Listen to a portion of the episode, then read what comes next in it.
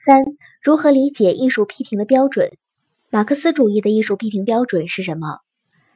艺术批评的标准是艺术批评的核心问题。艺术批评的标准主要由社会价值批判标准和艺术价值批判标准构成。小一、社会价值批判标准：艺术实践活动对社会作用效果的优劣与利弊的分析、判断、研究。第一小点，艺术作品应该是生活现象的真实和历史本质的真实的统一。第二小点，艺术作品要有进步的倾向性。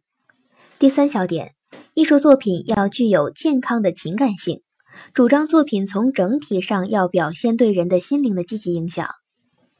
小二，艺术价值评判标准。第一小点。是对艺术作品外在形态和内部结构所达到的完美程度作出分析判断。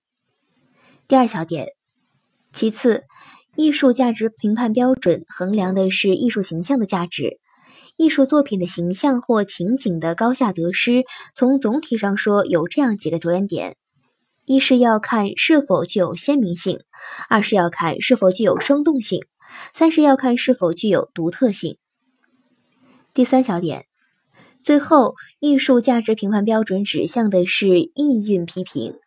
意蕴既包含于作品和形象之中，又漫溢于其外的韵调、情感、思想和精神。在具体的艺术批评过程中，社会价值评判标准和艺术价值评判标准是内在的联系在一起的。正如别林斯基所说。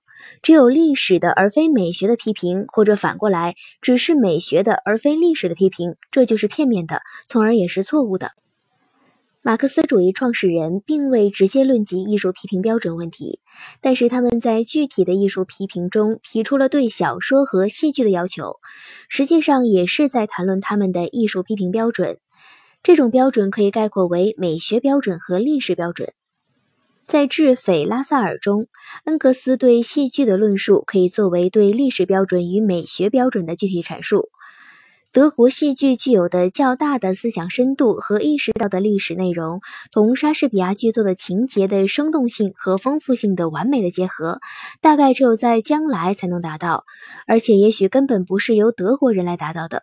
无论如何，我认为这种融合正是戏剧的未来。